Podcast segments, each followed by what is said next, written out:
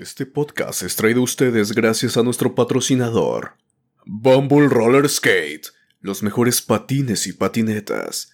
Bumble Roller Skate, deslizándonos hacia la salud mental.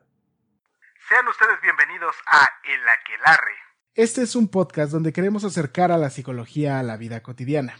Esos lugares comunes donde siempre he estado pero que a veces no notamos. Desde los padres, la pareja, los amigos. Los momentos existenciales como el miedo a la muerte, la soledad, la libertad o el sentido de vida. Y finalmente la escuela, el trabajo, la familia. Siempre seremos dos, yo Alejandro Varela y yo Saúl Nieto, ambos psicólogos.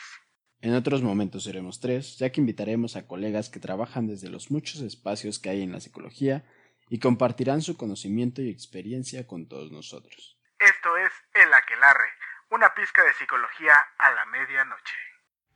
Debes consumirte en tus propias llamas. ¿Cómo pretendes renovarte sin haber sido ceniza antes? Esto es El Aquelarre, con Saúl Nieto y Alejandro Varela.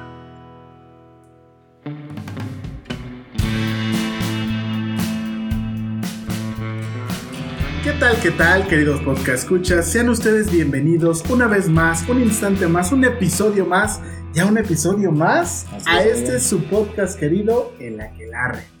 Ya nos estamos acercando al cuasi final. Bueno, todavía falta, pero ya estamos cerca del final de la segunda temporada. Esta vez he sentido que son más capítulos. ¿Tú cómo ves? Pues yo también, amigo, creo que han sido más capítulos, pero se me ha pasado el tiempo más rápido. Creo que lo he disfrutado más que en la primera temporada. Fíjate, perfecto. Y estamos en esta mesa, cuatro personas, tres de ellos vamos a hablar porque ya, ya, ya cargamos con productora. Así es, amigo. Ya nos acompaña de repente un tercero porque de repente se necesita. Necesito ¿No? Entonces, pero estoy yo, su, su, su guía en esta ocasión, Saúl. Está Alejandro, pero está con nosotros un conocido que ya se había tardado, pero aquí está de nuevo para brindarnos ese brochazo literario del que todos, de una u otra manera, lo necesitamos. Él es Roberto Flores. ¿Qué onda, Roberto? ¿Cómo estás? Muy bien, muchas gracias. Muy agradecido de estar de nueva cuenta con ustedes, Saúl, Alejandro y la señora productora. ¿Cómo está usted? Pues muy feliz de estar aquí. Vamos a ver un libro muy interesante. Eh, entonces, pues a la hora que quieras, comenzamos. Arrancamos entonces. Capítulo 46. El momentito literario con Roberto Flores presenta Zen y el arte del mantenimiento de la motocicleta. Ahí está. Qué barbaridad, ¿eh? qué nombre. Que, que, que fíjate que cuando tú empezaste a, a compartirme, que estábamos hablando de cuál era el libro, cuál era el libro, los dos tenemos la insignia de Irving Yalom puesta en el hombro, pero tú me dijiste, eh, tengo otro libro, otro, otro diferente. Uno también igual de impactante, solo que desde una silla diferente. Sí, es un libro muy interesante. eh, y bueno, pues vamos a, a dejar un poquito los temas profundos que ustedes ven siempre. Vamos a hacer un programa un poquito más relajado y vamos a ver un brochazo literario. Entonces, vámonos. Primero, me gustaría hablarles del, del, este, del que escribió esta obra, ¿no? El autor, el autor, que El tiene un nombre medio, a mí me costó trabajo pronunciar. Eh, bueno, Robert está fácil. Como Ah, yo, sí, mi ¿no? Robert es ¿no? Piercy. Él es un norteamericano. Yo te diría que no es escritor, porque realmente solo escribió Zen y el arte del mantenimiento de la motocicleta y otro libro que se llama Lila. Solamente escribió dos libros. Realmente él es un, es un norteamericano, nace en 1928 en Minnesota, Ok.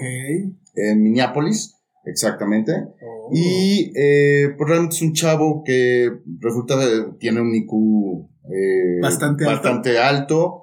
Termina a los 15 años el high school, que sería aquí la prepa.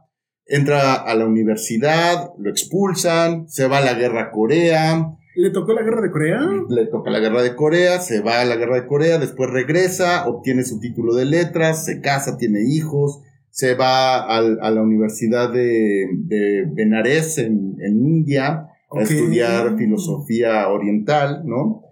Y Oh. eh, realmente regresa, tiene muchos trabajos, este, es, sobre todo, bueno, es maestro de, ¿De literatura? de la- de literatura o de habla Le- inglesa, de, letras, de ¿no? inglés, de letras eh, del inglés y de composición, este, y todo esto, ¿no? De la, la parte de escritura.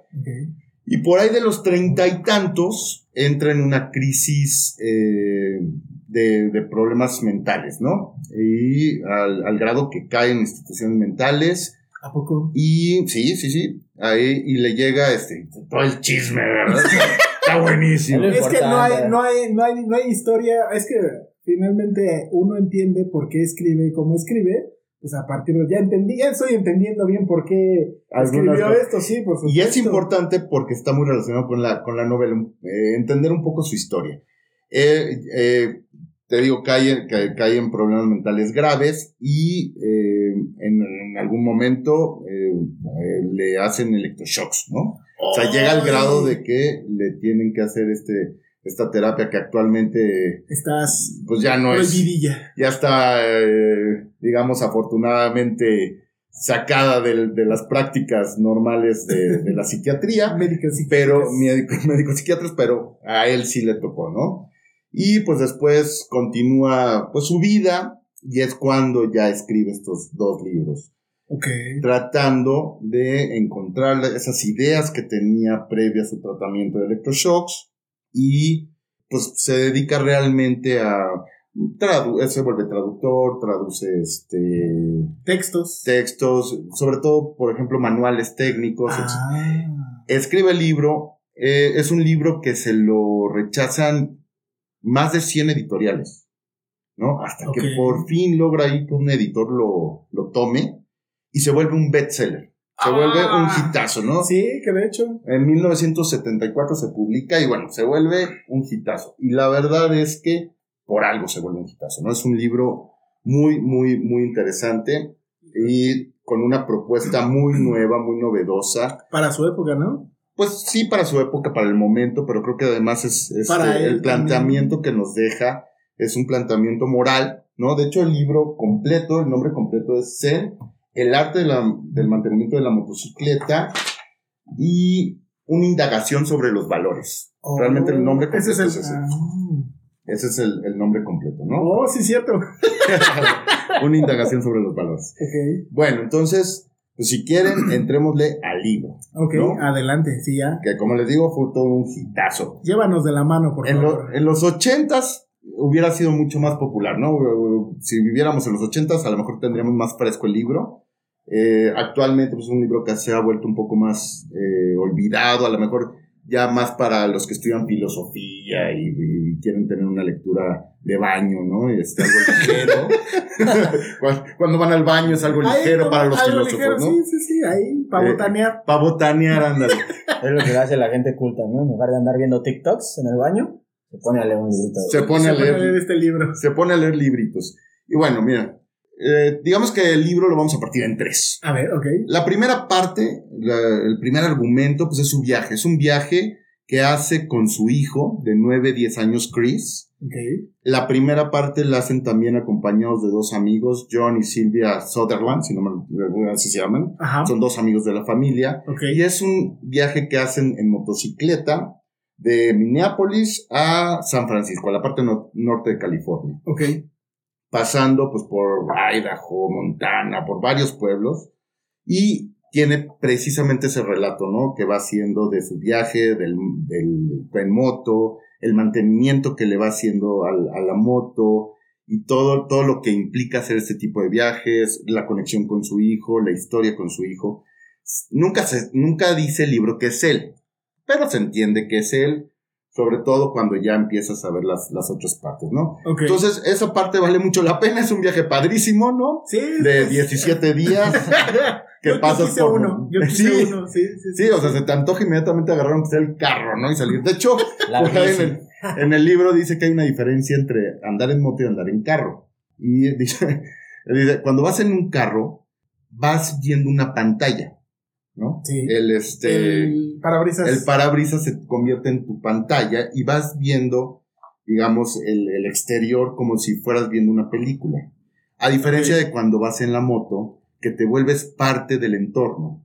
Es más, si bajas un poco el pie, logras tocar el pavimento, logras sentir eso, logra, el, el viento te pega, los olores, ¿no? Entonces, Vives, vives a, a un nivel diferente el viaje en motocicleta. Correcto. Y eso te, eso te hace eh, tener también un estado mental un, eh, alterado.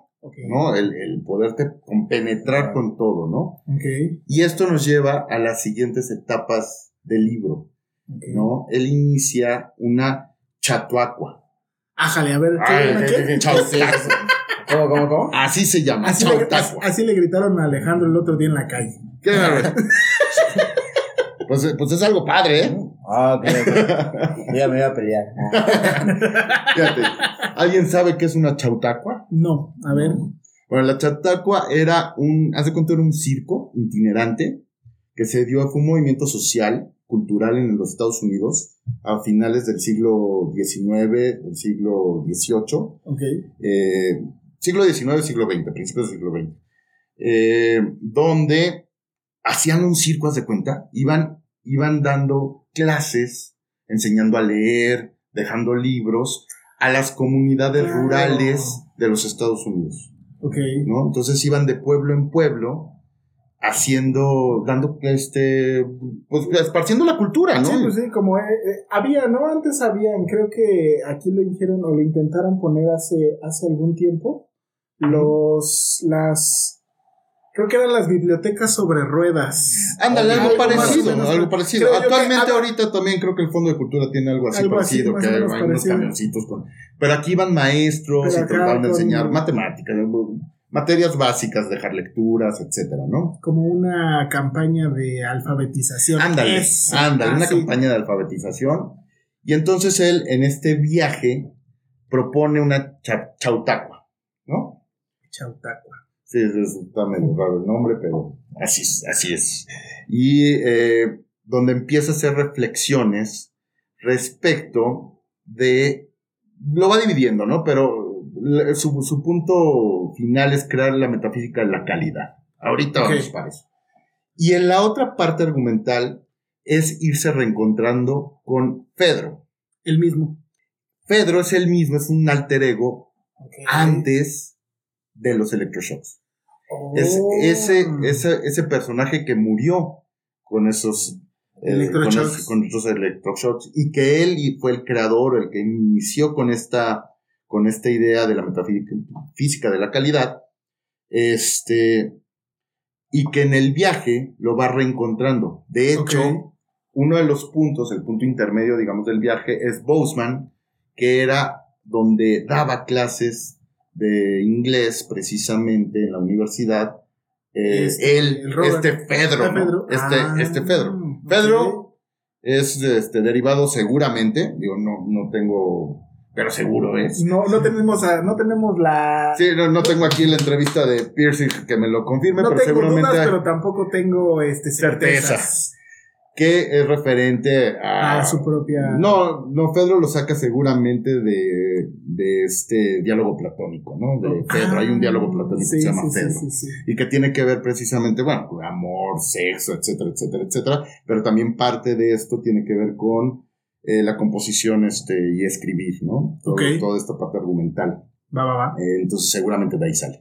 Y entonces son estos tres grandes elementos que, que componen la, la novela, ¿no? Esos tres ramas. Una parte cuando se encuentra con Fedro, lo que va encontrando y recordando de Fedro, Ok. que va creando las bases de esta metafísica de la calidad De la calidad. y el viaje que está padrísimo, ¿no? Ok.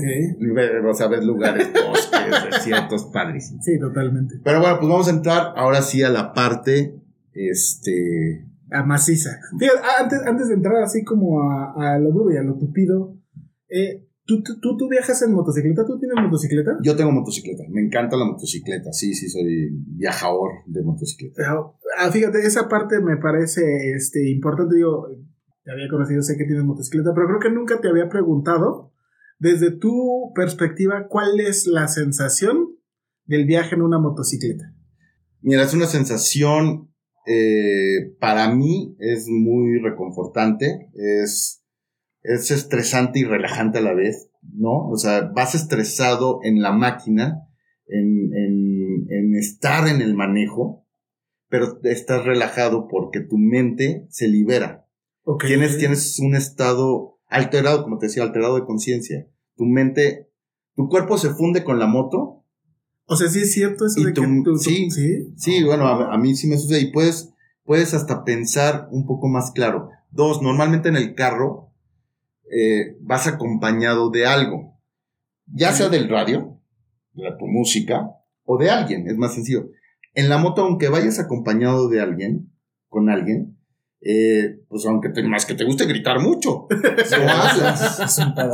Entonces, fíjate, alguna vez yo, pues sí he llegado a hacer viajes largos, Ok. que te avientas 10 horas al día este, Ay, andando, ¿no? En la moto para recorrer mil kilómetros tal vez. Ok. Y alguien me decía, pues te has de caer a todo dar, cabrón. Aventarte 10 horas solo contigo ha de estar terrible, ¿no?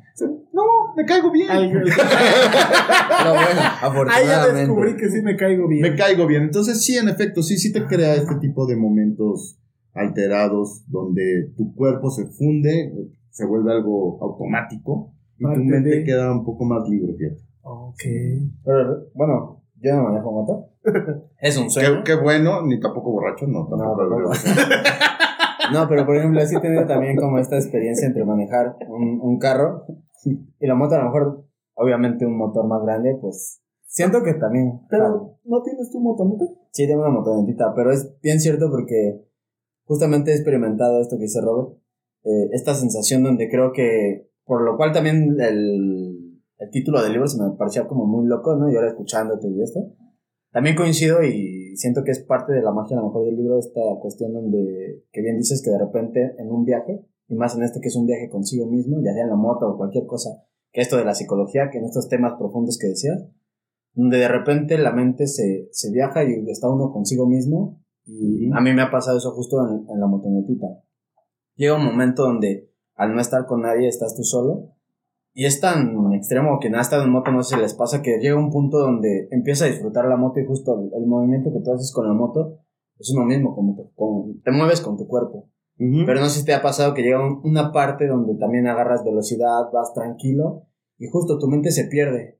No sé, a mí me ha pasado que de repente disfruto tanto que de repente pienso cosas, vengo disfrutando el paisaje, pero es muy loco porque mi mente está en otro lado, pero a la misma vez estoy al pendiente de venir en la Estás moto. manejando. Entonces, a mí se me hace una sensación como muy extraña porque eh, siempre había querido estar en motoneta, bueno, en moto, y cuando descubrí esa parte fue como mágica y dije, esto es, esto es algo? ¿no? Porque en el carro he sentido más el estrés, más esta parte por estar parado el tiempo, entre que estás con otras personas que escuchas, pero cuando llega un momento en la moto, por ejemplo, este viaje solo, que a lo mejor lo, lo, lo llevo a otras cosas, como esto del libro, llega un momento donde a pesar de que estamos acompañados, llega un momento donde siempre nuestro viaje es solo Sí. solo con nosotros. Y entonces, esa es la magia a lo mejor que vi en la moto, neta.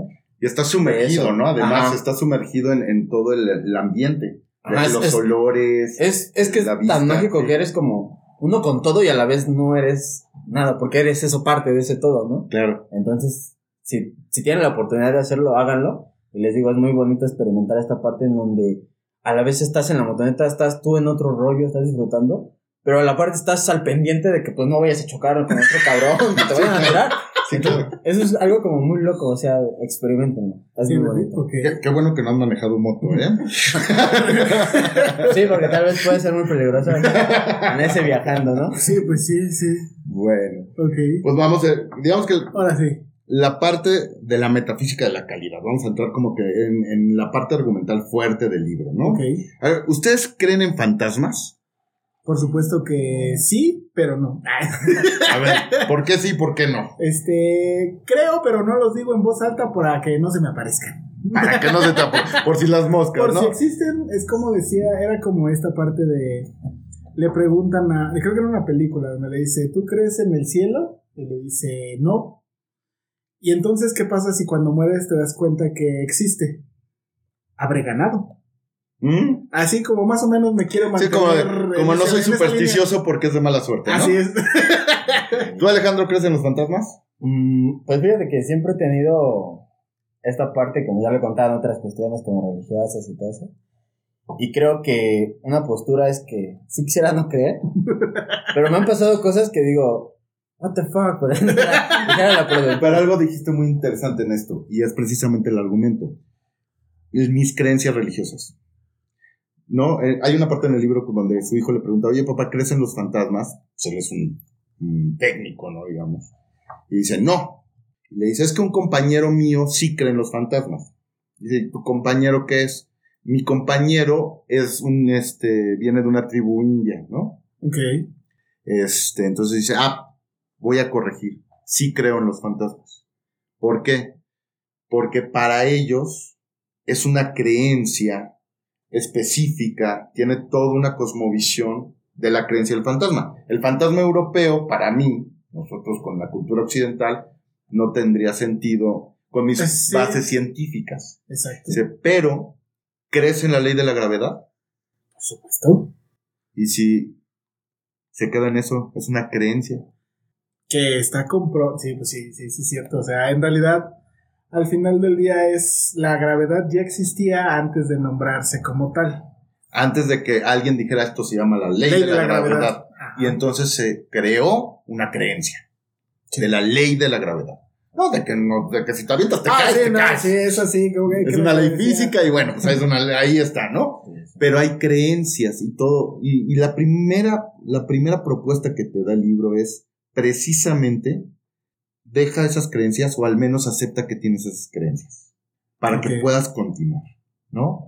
En el entendimiento de, de este libro. Ah, Es importante porque siempre tenemos un bagaje y es imposible a veces quitártelo. ese contexto. Ese contexto lo traes, o sea, tenemos la ciencia occidental, ¿no? Y somos muy científicos y El oh, chocho, la sí, pastillita. sí, todo. Está bien, no tiene nada de malo. pero son creencias. La ciencia es una creencia. ¿no? A lo mejor es una creencia que no se basa en la fe. Se, se basa a lo mejor en, en- en un, en un método. No, sí se basa en un método. Sí, por eso, se basa. a lo mejor. Ah, bueno, no a lo mejor. Ah, hay veces que ya ni sabes, ¿no? Pero Sí, bueno, sí. a ti te dicen científico y tú lo crees. Por lo menos utilizan una regla para poder Sí, este, claro. encontrar la Ah, hay, hay, un, hay, un, hay un método científico, ¿no? Y eh, entonces, y ahí se crea. Se hace una creación de una fe al final del día también, ¿no? De una creencia, no de una fe, de una creencia. De hecho, sí, fíjate, Se ahorita. dogma. No, sí, pues es que eh, dije, te dije de una regla. Pues sí, o- mediante el sistema métrico es como se consensa esa creencia para que todos ¿Mm? utilicemos el sistema métrico porque tengo este eh, pacientes en Estados Unidos y me sorprende mucho que me hablan en grados Fahrenheit, en Ujú. millas, Claro. en galones y es así como de, güey, ¿Y cuál es falso y cuál es verdadero? re- dependiendo el de qué lado de la línea esté yo, podría decir desde este lado de México que utilizamos el sistema métrico, Ajá. ese me parecería falso. ¿Te parece? Sí, y de hecho, de hecho fíjate, es- ese ejemplo también lo pone en el libro, ¿eh? Los dos son reales. Son convenciones. Así. ¿no? Los seres humanos tenemos convenciones y muchas veces las convenciones son locales, como bien dices, ¿no? Aquí usamos el sistema métrico y allá es el sistema Inglés. este, inglés, ¿no? ¿no? No tiene otro nombre, pero no me acuerdo.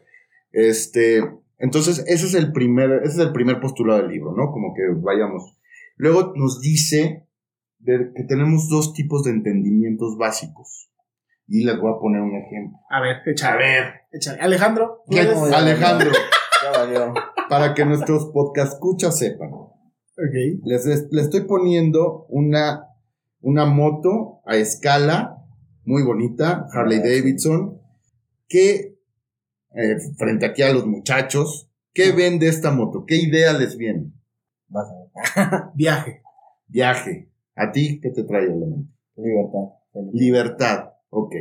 Bueno, esto yo te puedo decir que a mí me trae que es una figura muy bonita, hecha a una escala específica, con un motor en B, muy bien hecho, es de metal, no es de plástico, tiene algunas partes hasta de... Es De más cuero, cuerule, ¿no?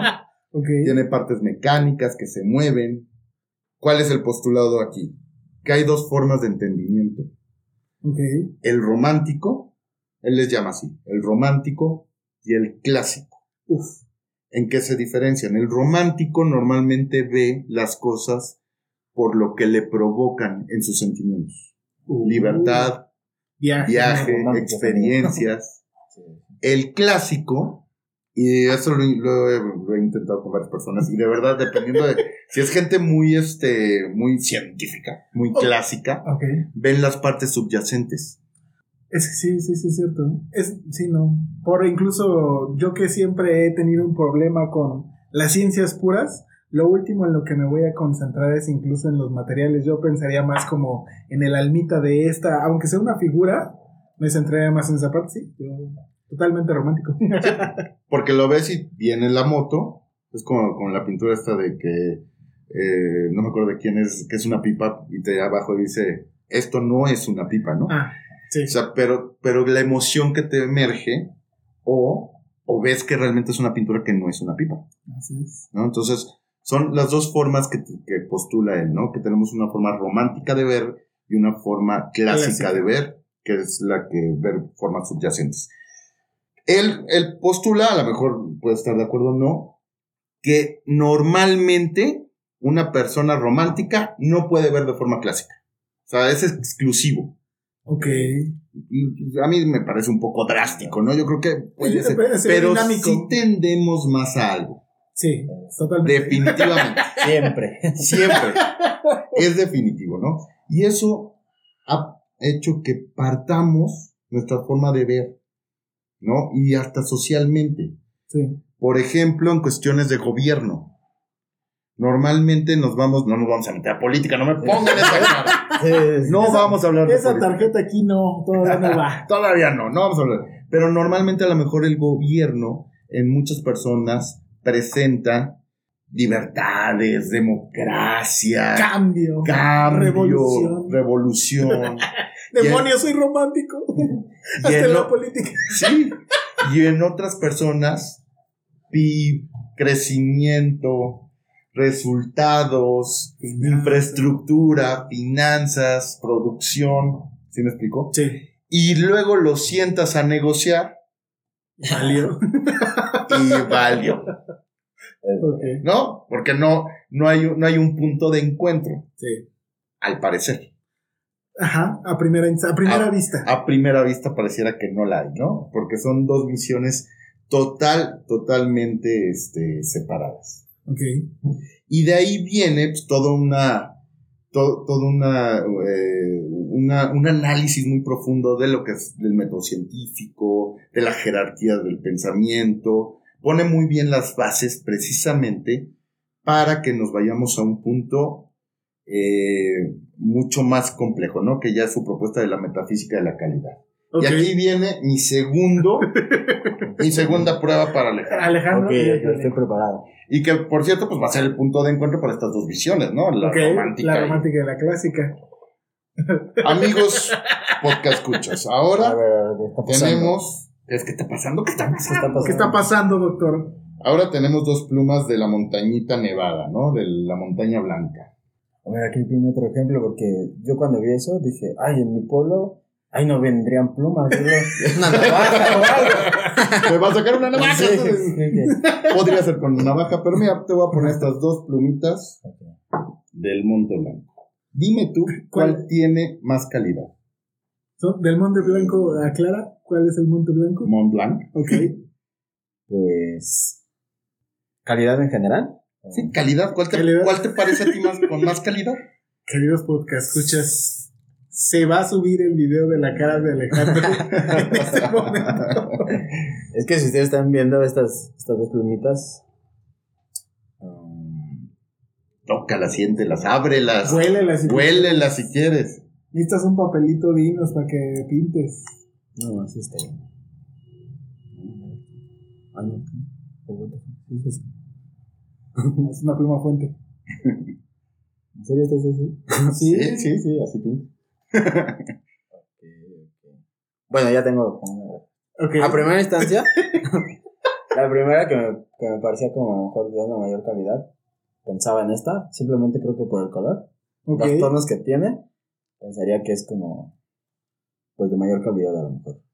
Y ya que la abrí esta otra, como es algo que no conozco, y se me hizo como Extraño. extraño, a eso extraño que no había visto en mi cotidianidad, pensaría que es de mayor eh, calidad es esta. Ok, de mayor calidad. Ahora, ¿cómo definirías la calidad? Oh. No puede ser.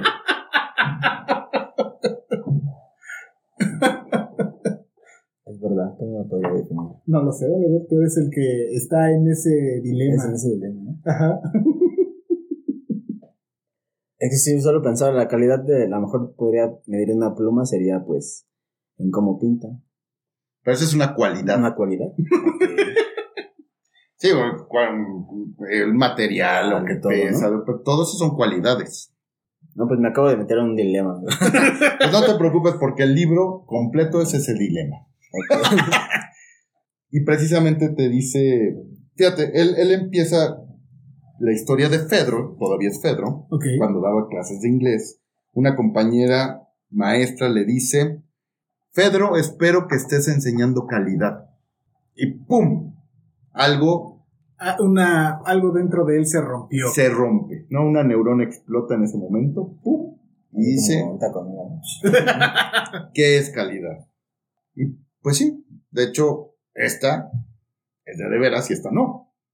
Ahora, esta tiene muy buena calidad, ¿eh? O sea, sí parece, pero, Ajá. pero ya cuando la tocas, cuando la abres, cuando la ves, terminas concluyendo que esta tiene mejor calidad. ¿Por qué? La calidad es algo que Es subjetivo. No.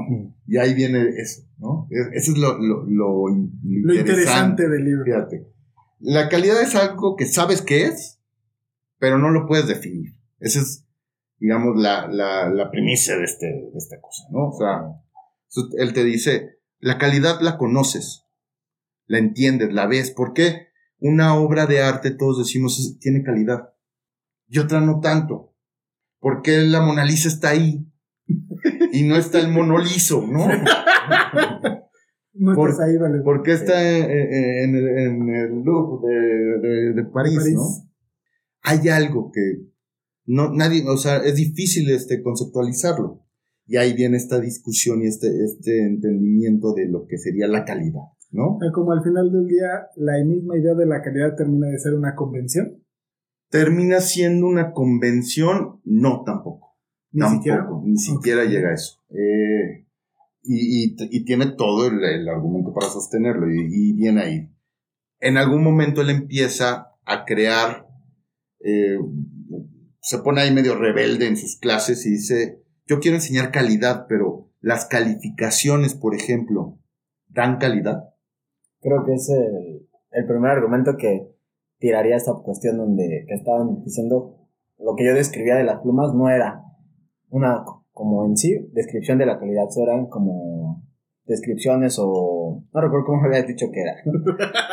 Pero Cualidades. cualidades, exacto.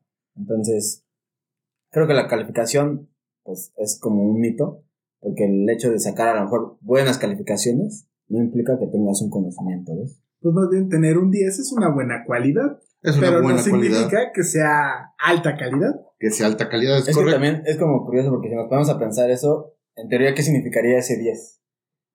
Que alguien saque. que, que cumpliste con ciertos requisitos.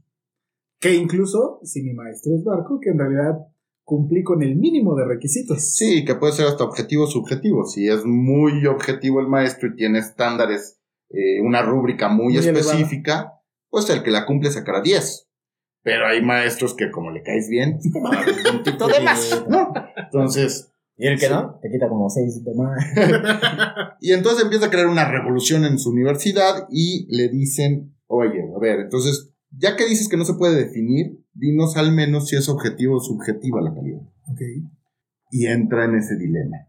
Volveríamos a, a- también hasta esa parte del objetivo subjetivo es... Dice, y ahí, y ahí la respuesta. Si fuese objetivo, sería medible, porque es Ah. intrínseco del, del, del objeto. Lo podrías medir, lo podrías captar. Ok. Si fuese subjetivo, sería meramente una idea. Por lo tanto, no podrías encontrarlo en la realidad. Y entonces, ¿cuál es la respuesta? Te dice, es una tercera entidad. Ok. Aquí la productora le va a resonar. Le está reventando la tachita también, ¿eh? O sea, ese silencio así prolongado fue como de, no, man. es el concepto de, de Heidegger de la relacionalidad. Es la relación del objeto con el sujeto. Ese momento del encuentro, donde tú puedes determinar si ese hecho es de calidad o no. Es decir, si yo ahorita pongo mis pompas en una, en una estufa, no me doy cuenta y me siento, voy a determinar que ese, ese momento no me es de calidad, me estoy quemando. Ok. ¿no? Pero si me siento en una confortable silla y me siento relajado, es un momento de calidad. Ok. ¿no? Entonces te dice que es una Ah. tercera entidad. O sea que al final del día, por ejemplo, retomando el, el ejemplo de las plumas, Ajá. si yo, sin importar que una sea la original y a lo mejor otra la copia, si yo me siento a gusto firmando con esas plumas, ambas tendrían calidad. Correcto. Ahí está. Correcto. ecuación, ecuación librada. Ecuación libre. Pero a lo mejor para mí, por ejemplo, tú las ves y dices, para mí las dos son originales. Y es más, con esta me siento mejor, más a gusto. Pues con esta bien, pero tengo más calidad con esta. Y yo a lo mejor que soy este enemigo de lo pirata, esta tiene más calidad porque no es pirata. Y ahí viene otra respuesta. La calidad no se modifica. Lo que se modifica es tu graduación de calidad derivado de lo que tú eres. De mi experiencia. De tus previa. experiencias, de lo que conoces, de lo que sabes, de lo que cargas. O sea, fíjate, entonces ahí para darle como un golpe más certero, ¿qué te hizo volverte enemigo de la piratería? A mí, Ajá.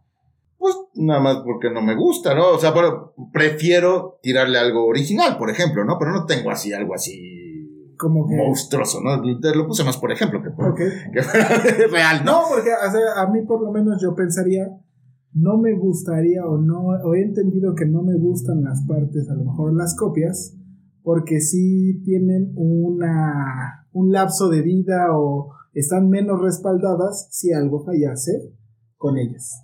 Sí, pero a lo mejor en una pluma no es importante. Ajá, sí, también No, tal vez- podría ser, sí, sí, Sí, sí. pues, si te falla, te falló, ya a lo mejor este no creo que te gustaría poner un recambio de tu motocicleta o de tu coche pirata. Sí, no, porque ya estaría de acuerdo a un trasfondo mayor, mi vida en riesgo, Ajá. si cometo algo. Yo no le pondría unas balatas piratas a mi moto. Sí, no, no. ¿no? O sea, sí hay, sí hay niveles a lo mejor ahí, este, pero a lo mejor uh, hay eh, el robo de, a mí no me gustaría que me robaran mi trabajo, ¿no? robo. Yo no me gustaría robárselo a alguien más, ¿no? Ok. Por cierto, esta sí es pirata, pero este me la regalaron, no, es- no la compré. Quiero declararlo, ¿no? Bueno, entonces este punto es importante, ¿no? Donde ay, la calidad ahí está Ok. existe como tal, pero, como hemos visto, es un problema definirlo, Así es. ¿no? Es, es difícil saber de qué lado estoy este, jugando de la cancha. Es correcto. Y eso le provoca a Fedro, ¡pum!, el estallamiento total y pierde toda la razón y cae en el manicomio y le dan sus electroshocks. Ajá. O sea, eso le causó el, Sí, el acabose. Claro, llega un punto donde al no encontrar respuestas, le produce un, ex- un, un- un rompimiento con la realidad total. Ok. ¿No? Entonces, lo perdemos. Oh. Y en esta reconstrucción que ahora está siendo nuestro narrador, el que anda en la moto, Ok. empieza a reconstruir, a darle forma y a darle una intención. Ok. ¿No? Ajá. Porque no solamente es volverse loco, sino pues, ¿para qué quieres pensar en la calidad si no tiene ningún sentido? No. Ajá. Pero sí, la cosa es ir creando, precisamente por eso es la segunda parte del libro, que del, del tema del libro, que el título, Ajá. este, crear un sistema de valor, un sistema de valores. Y ya empieza a darte tips de cómo puedes, a través del mantenimiento de la motocicleta, porque por eso se llama el arte del mantenimiento de la motocicleta, porque utiliza a la motocicleta como una figura que puedes ir aplicando todos estos conocimientos de la calidad, del método científico, pero también del método romántico. Ese punto de encuentro entre esas dos visiones que hablábamos, Ok. ¿no? Y te habla, por ejemplo, del brío, Ok. ¿no? Que él habla el- la briología. Así le pone, ¿eh? ¿Ah? Briología. Biología. Briología. Qué raro. Y trata de, este, qué es lo que, cuando tú quieres hacer algo, llegas, pues con todo, ¿no? Con ímpetu. Con el ímpetu. Voy a hacer mi tarea. ímpetu. Eso le pasa a Alejandro. ¿Sí te pasa? Sí, pero de repente, pum, ese ímpetu. Vale, Se madre. escapa. Ne- te urge leer el libro. Me urge, sí. Porque él habla precisamente te habla de eso, del chin. Y te habla de los bloqueos cognitivos, afectivos y psicomotores, ¿no? Te pone ejemplos de eso que rompe con ese brío, de eso que te aleja a la calidad, para que dé bien una buena tarea, ¿no? Todo eso que te aleja de, la- de dar una buena tarea. Esta trampa de coraje. ¿De coraje? Ajá. Como el. Al final del día. Este. Como que me pierdo en otras cosas que no me hacen como conjugar con esa. con ese sentido final. él habla precisamente, por ejemplo, de las trampas. Hay, hay muchas trampas. Y precisamente a lo mejor, por ejemplo, el no tener la herramienta adecuada, por ejemplo, te lleva un coraje. Ah, ah, esas son las trampas de coraje. Una trampa de coraje. ¿No? Sí, sí, sí. Te lleva a que trataste de utilizar una llave Que no es. y la llave se rompe. Oh. O, por ejemplo, una, una trampa de, de ah, algo cognoscitivo. O sea, yo no tenía la expertise. Me acerco a un tornillo y le doy para el otro lado y le doy en la madre a la puerta. ¿No? O sea, ya perdí, ya entré en un momento donde ya, ya estoy totalmente bloqueado, ¿no? Ya no voy a poder quitar eso porque ya le di una torre. ¿Me permites poner un caso de la vida real? Por favor. Alejandro, ¿cómo te fue con la llegada hacia acá? Porque creo que se fue una trampa en muchos niveles. Pues. Porque. De entendimiento. Sí, de entendimiento de la dirección. del tiempo. de- del espacio mío también. Pues, queridos porque escuchas, llegar aquí el día de hoy a grabar con Robert, con Robert fue para mí todo un viaje porque me perdí. en pocas palabras. Pero tal vez yo venía con justo. Ah, mira cómo se. Ahora que lo veo, yo venía con el ímpetu de, grabar porque digo, este. Pues estar con el invitado siempre para mí es grato y venía con toda la actitud, ¿no? Pero fíjense ahorita que estoy hablando, tal vez tuve muchas trampas de coraje. Al momento tuve que hacer otras cosas antes de venir aquí. Me establecí mi tiempo, salí al tiempo justo y de repente pues me tocó tráfico. ¿no? Ya que me dio- tocó tráfico, después se tardó el metro. Pero ya cuando llegué ahí, porque antes previamente yo había checado como en, en Google Maps la dirección, pues ya me bajo del metro más cercano, que yo, bueno, el que a mi entender en el mapa, en la lectura del mapa era el más cercano. Eh, me bajo y siempre ha sido para mí un pedo leer ese mapa. Porque, no sé, le pica, bueno, te da como un plano, pero cuando le picas otro te da como, no sé cómo explicarlo, pero te da como un, un- sentido de que te posiciona de manera diferente. El chiste es que la manera en que yo lo traía, pues, no sabía en dónde estaba. O sea, caminé y le puse mi ubicación en tiempo real. O sea, caíste en una trampa de la Caí tecnología. en- Sí, así es. Porque me decía que me fuera derecho y me fui derecho y de repente en mi celular veía que mi monito iba para el otro lado. Entonces dije, ah, caray, este derecho no es este derecho que yo creo. es, es otro. y entonces mis... Ahí seguía el ímpetu porque dije, bueno, tal vez llegue un poco tarde, pero llego. Y entonces, en una manera de seguir o tratar de llegar, pregunté a personas cuál es la forma más rápida de llegar porque ya se me había hecho más tarde. Y pues ahí caí en otras trampas, estas no sabía cómo les llama el libro. Esta trampa de De creer. todas, todas, afectivas, A mejor. todas. Todas, todas. Has caído en todas. Hasta musculares, porque la caminata ha sido fuerte. Así es, porque creí en la idea de otras personas. ¿no? O sea, a pesar de que tenía la tecnología y todo, no la sabía leer. Pregunté a unas personas y me dijeron que me fuera por un lugar. Confié en esas personas que creo que sí estaban bien. Pero ahí caí en otra trampa. Porque estas personas me habían dicho, toma el metrobús y te va a dejar en algo más cerca. Y entonces yo dije, no, pues sí. Pero para corroborar, porque dije, no sé si, si sea cierto, la verdad es que ahí yo dudé. Pregunté al policía y le dije, oiga, este me deja aquí cerca. Y me dijo, no, es el otro metro. Bueno, el otro metrobús. Tomé otro. Y pues me dejaba en la calle que yo quería, pero muy lejos de donde tenía que llegar. O sea, era como, pues es, es la calle, pero el número está... Bueno, ya te estabas acercando, ya te estaba estabas acercando. Eso es, eso es Y entonces importante. yo dije, bueno, ya estoy más cerca, en teoría, pero siento que aún estoy, Pero aún estoy lejos. Aún estoy lejos. Y le pregunté a un oficial, dije, estos compas se- siempre saben y ayudan a la gente. Señor Justicia. Y le pregunté y le dije, oiga, este, necesito llegar a esta dirección. eh, estoy un poco perdido. Me dijeron que aquí, pero tomé este metrobús y siento que me alejó. O sea, tal vez estoy cerca, pero ahora siento, tenía una sensación de que estaba un poco más lejos que antes. Chingos de lejos. Y entonces el oficial le enseñé mi mapa, él, él y yo estuvimos tratando de leerlo, ¿no? De esta tecnología. Y entonces él me dijo, no, todavía es más para allá, para adelante. Y yo, a pesar de que veía el mapa y sentía que no, porque yo venía como de, De por ahí. de por allá y entonces... Yo vengo de allá. El punto es que el chiste, o el, el chiste es que el oficial me mandó un punto más lejos, ahí iba para allá hasta que otra vez agarré el celular y me di cuenta que ahora estaba más lejos de donde estaba. y entonces no sabía qué hacer y pues en la desesperación, como ya venía tarde, le hablé a Saúl y le dije, oye Saúl, o sea, quiero llegar, o sea, el ímpetu seguía ahí, pero no hay manera, o sea, no sé en qué momento entré yo creo que en un bloqueo porque para mí había sido muy fácil, creo que ese fue el punto, para mí había sido muy fácil leer el mapa, saber dónde me tenía que bajar y caminar. Claro. Pero en el momento en que ya venía tarde, no llegaba, sentía la presión de, pues justo llegar con el invitado, sentía la presión de Saúl.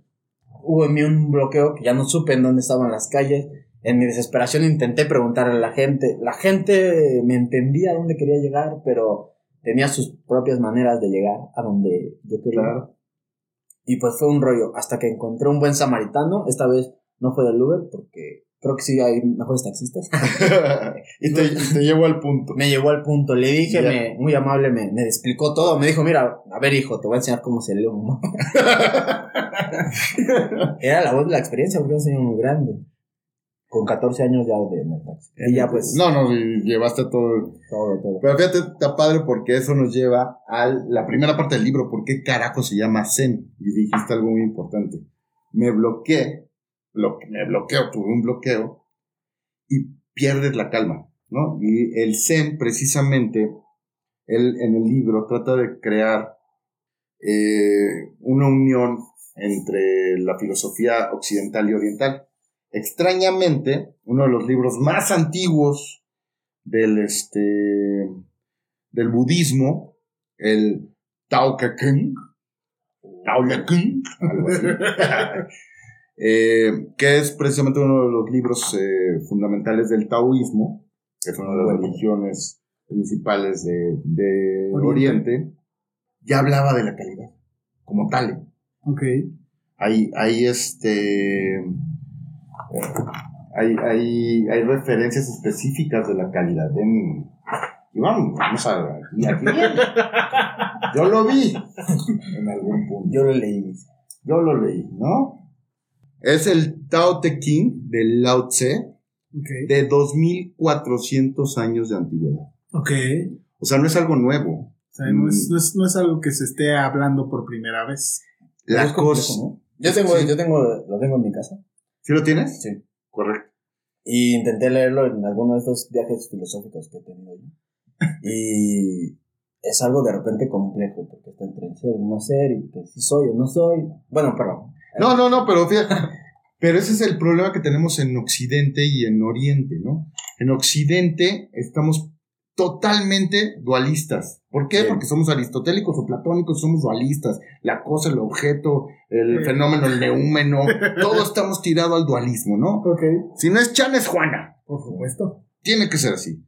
Mientras que a lo mejor, si nos acercamos a otro tipo de filosofías, no, fíjate, hace 2400 años se escribía que la calidad puede ser definida, no es la, la que puede ser definida, no es la calidad absoluta.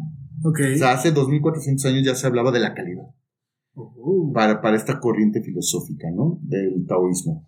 Entonces, hace una integración muy, muy interesante de la filosofía occidental y la, la filosofía oriental. Por eso también el libro se llama Zen. Zen, sí. Y precisamente para tratar de estos bloqueos, no hay nada mejor que la paz. Ok. Detenerte, darte dos segundos, respirar profundamente y ver tranquilamente el mapa, ¿no? O sea, es precisamente, por eso es precisamente la parte de, de- Del- del, zen, zen. ¿no? Ahora, el libro es mucho más complejo, es mucho más, este, tiene muchos temas. Sí, está como muy. Eh, pero básicamente son sus, sus líneas argumentales, ¿no? ok. Eh, me parece que, de verdad espero que, que- que con esta pequeña probadita se den la oportunidad. se den la oportunidad de leerlo. Eh, en otra ocasión, con todo gusto hablamos del otro libro, porque como les digo, pues es, eh, no es un escritor, pero tiene Solo dos libros. solo dos libros. Eh, este es, digamos, con el que plantea la primera parte de la calidad y después ya crea todo un sistema de la calidad en el otro libro que se llama Lila. Este, pero pues ese ya lo veríamos La siguiente ocasión. en la siguiente ocasión si gustan, porque ya es Por un- supuesto. Fíjense, ahora les quiero leer, no va a haber frases, les voy a leer un pedacito. Excelente, me gusta. Excelente. Y un ¿Lo, poquito lo- lo quieres ocupar para cerrar? O para quieres- cerrar, sí? para cerrar. o sea, Ah, vamos- entonces. ah, aguanta, Vamos a ah, mantenerlo sí. entonces. No, ahí. manténlo, manténlo ahí. ¿Cómo, ¿Cómo dicen ustedes los existencialistas? ¿Mantenerlo en qué? No, en epoge. No, en epoge. ¿no? Sí. Epoge, entre. En En- incertidumbre. En el incertidumbre. epoge, así La epoge. Este, Robert, la verdad es que, que, que este, realmente fue una, una manera muy, muy sencilla de irnos llevando por el libro. Toma, sí toca temas muy complejos, en cosas que son a veces tan sutiles, tan sencillas, que al final del día de repente lo que ya sabías o lo que tú esperabas o creías que era, pues al final, pues que resulta que era otra cosa. Y la verdad es que sí, de alguna manera entiendes por qué el autor pues le dio el acabose, no era tan solo Alejandro ya con lo de las plumas, ya se, yo ya aquí a palomita quemada. Sí, Bolivia, pero también palomita porque, quemada. eh, que- bueno, hace rato hablabas de, de que se creían los fantasmas, ¿no? Y entonces, en esta parte a lo mejor yo como religioso, espiritual, en estas cosas de, de Dios sabe por qué pasan las cosas. Era muy curioso porque me han pasado cosas donde, y justo con ciertos libros, que a lo mejor no he leído en su momento, y después leo y digo, o según yo en mi, en mi esta parte romántica, digo, ah, ya sé por qué no los había leído, no era el momento. Y creo que este es un libro que a lo mejor me pasó eso, o tal vez yo justificando, ¿no? de una lectura, de que se me hizo que tal vez no era el momento y ahorita con lo que estábamos hablando, dije, Ya. no, tiene que leerlo, porque tan solo este dilema de la calidad y eso, me llevó a, a cuestionarme una cuestión, bueno, no, una cuestión, a cuestionarme algo de, de lo que creo que yo cogeo y que es algo que me gustaría mucho hablar en terapia y cosas así. Y esto que hoy yo he escuchado mucho de la calidad en las relaciones y mucho más la relación con el otro, contigo mismo, con un amigo. Y entonces muchos hablan de que tengas una, una relación de calidad, una relación íntima. Y ahora que yo siempre me he preguntado, ¿y cómo sería una relación de calidad? Y siempre he tratado de buscar y el manual para obtener eso. Pero ahorita que viene aquí dice, ¿eso no existe? Ahora de repente, bueno, o sea, no que no exista, sino que en el sentido de que no puede ser medible. Sí creo que, como dicen, la calidad tiene que ver con la experiencia. Empecé a notar otras cosas que no había visto y a preguntarme otras cosas.